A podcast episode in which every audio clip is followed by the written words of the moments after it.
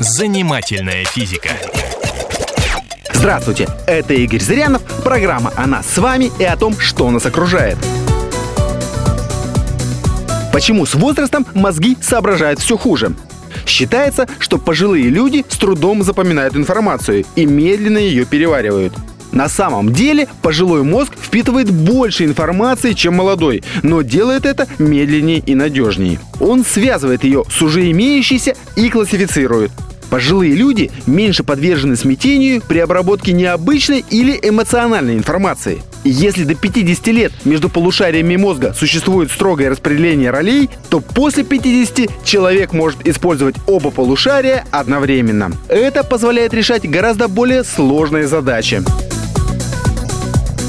Вот что ухудшается с возрастом, так это подвижный интеллект. То есть способность справляться с задачами, решение которых нельзя извлечь из полученного образования или опыта. Например, планирование незнакомого маршрута или опознание быстро меняющихся изображений. Вы удивитесь, но клетки человеческого мозга, нейроны, начинают отмирать уже в молодости, по достижении 20-летнего возраста. Их количество сокращается все быстрее, но это естественный процесс, и на умственных способностях он до поры до времени не сказывается. Уровень интеллекта, в первую очередь, зависит не от количества нейронов, а от их качества, от того, как они работают.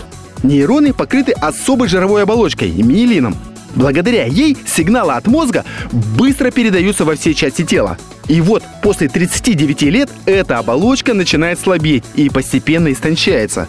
Реакции и мыслительные процессы замедляются. В медицине известны заболевания, связанные с полным разрушением миелиновой оболочки. Самое известное из них – рассеянный склероз.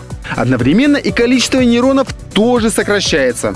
Начиная с 50 лет их уменьшение не замечать уже нельзя. Чем же вы думать-то собрались после 50? В принципе, практика создавать лишние клетки, а потом убивать их, совершенно нормальная для нашего организма. И запрограммированная гибель нейронов является вполне официальной частью его развития. Гибнут те нейроны, которые образовали неправильные связи, либо вообще их не образовывали. А если учиться до старости, то есть заставлять нейроны образовывать все новые связи, то может они и умирать-то будут помедленнее. Так и есть. Активная умственная деятельность замедляет атрофию головного мозга. Не прекращает, а всего лишь замедляет. Но и на том спасибо. Кроме того, помогают физические занятия. Занимаясь даже обычной гимнастикой, мы питаем мозг кислородом. Занимательная физика.